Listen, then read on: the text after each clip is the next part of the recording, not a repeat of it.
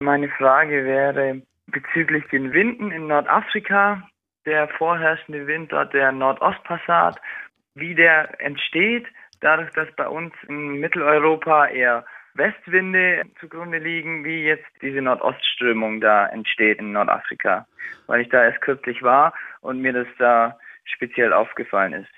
Ja, Gabor, komplexe Frage von Herrn Heinzmann. Deine Antwort?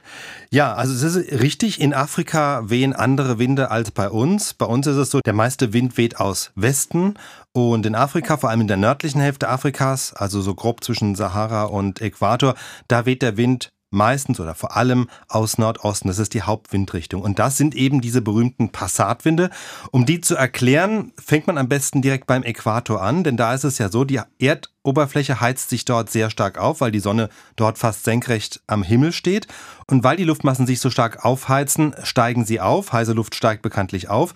Und das führt natürlich jetzt nicht dazu, dass am Boden dann ein Vakuum entsteht, sondern die Luft die aufsteigt, die muss ersetzt werden. Das heißt, andere Luft strömt nach und die kommt eben aus der Umgebung des Äquators, also von Norden oder von Süden. Nordafrika liegt nördlich des Äquators, also strömt dann zunächst Luft von Norden nach Süden. Das ist im Grunde der Passatwind. Allerdings bewegt sich die Luft dann nicht in einer geraden Linie, also streng Nord-Süd-Richtung, sondern sie wird nach rechts abgelenkt.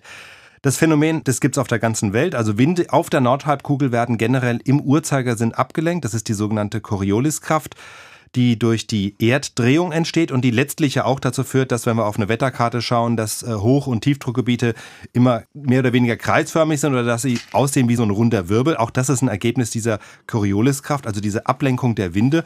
Und in Bezug auf den Passat bedeutet das ganz einfach, also am Äquator steigt Luft auf, von Norden strömt Luft nach und weil diese Luft dann nach rechts abgelenkt wird, kommt sie eben nicht mehr genau aus Nord, sondern aus Nordost. Und so entstehen eben diese Nordostpassate. So ist es, aber ganz schön kompliziert die Sache. Aber die bestimmen auch direkt, indirekt unser Wetter? Unser Wetter weniger, weil wir sind eben nördlich dieser Passatwindzone. Mhm. Wir bekommen deshalb hauptsächlich den Westwind. Nur bei heißen Tagen wie jetzt kriegen wir auch mal gelegentlich Wind aus der Sahara.